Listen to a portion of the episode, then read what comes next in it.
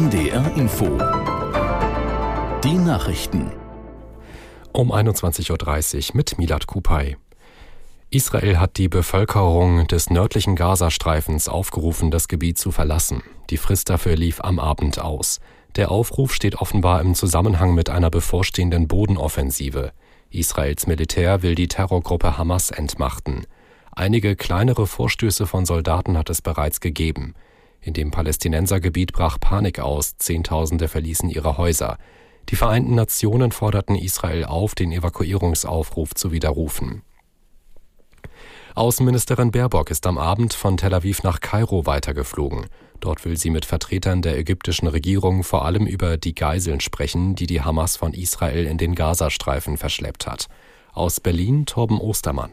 Darüber hinaus soll auch die Situation der Zivilbevölkerung in Gaza Thema sein.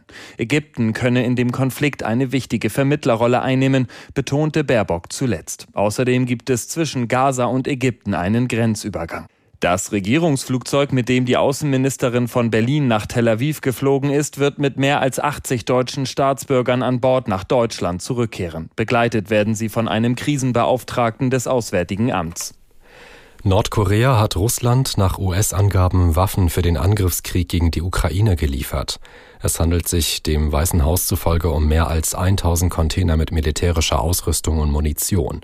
Aus Washington Ralf Borchardt.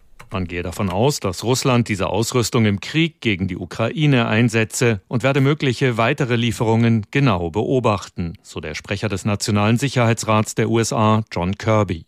Umgekehrt rechnen die USA laut Kirby mit der Lieferung hochentwickelter russischer Waffentechnologie an Nordkorea. Entsprechende Befürchtungen hatten die USA bereits im September geäußert. Nun liegen den USA offenbar entsprechende Satellitenaufnahmen vor, die Transport und das Entladen von Containern zeigen. Dänemark verlängert seine vorübergehenden Kontrollen an der Grenze zu Deutschland. Nach Angaben der Regierung in Kopenhagen gilt dies für weitere sechs Monate. Ein Grund für die Verlängerung ist eine erhöhte Terrorgefahr, nachdem es in Dänemark im Sommer immer wieder zu Koranverbrennungen gekommen war. Die Kontrollen sollen aber weniger bei der klassischen Einreise stattfinden, sondern eher im Grenzgebiet, um Verdächtige zu überprüfen. Das waren die Nachrichten. Das Wetter in Norddeutschland in der Nacht oft bedeckt und zeitweise Regen, mitunter gewittrig, später von Nordfriesland und der Nordsee her nachlassend, Tiefstwerte 15 bis 9 Grad. Morgen nach abziehendem Regen wechselhaft 12 bis 16 Grad. Die weiteren Aussichten am Sonntag teils schauerartiger Regen 8 bis 13 und am Montag Sonne und Wolken einige Schauer bei 10 bis 14 Grad. Jetzt ist es 21 Uhr 33.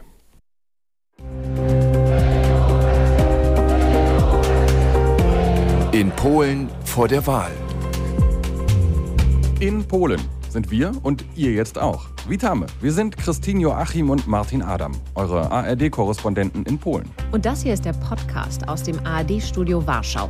Herzlich willkommen zu einer besonderen Folge in Polen vor den wichtigen Parlamentswahlen am 15. Oktober.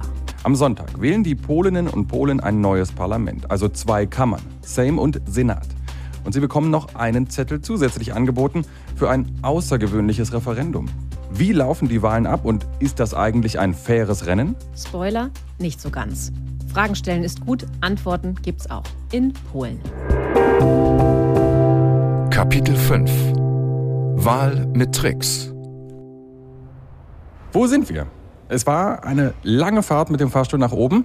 Das ist der erste Tipp.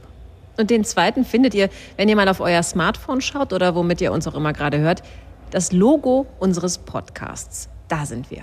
Obendrauf, auf dem Kulturpalast, mitten in der Mitte von Warschau. Stalins Geschenk, in Anführungsstrichen, an Polen nach dem Zweiten Weltkrieg. Im Grunde eine klare Ansage im Zentrum der Stadt, wer ab jetzt das Sagen hat.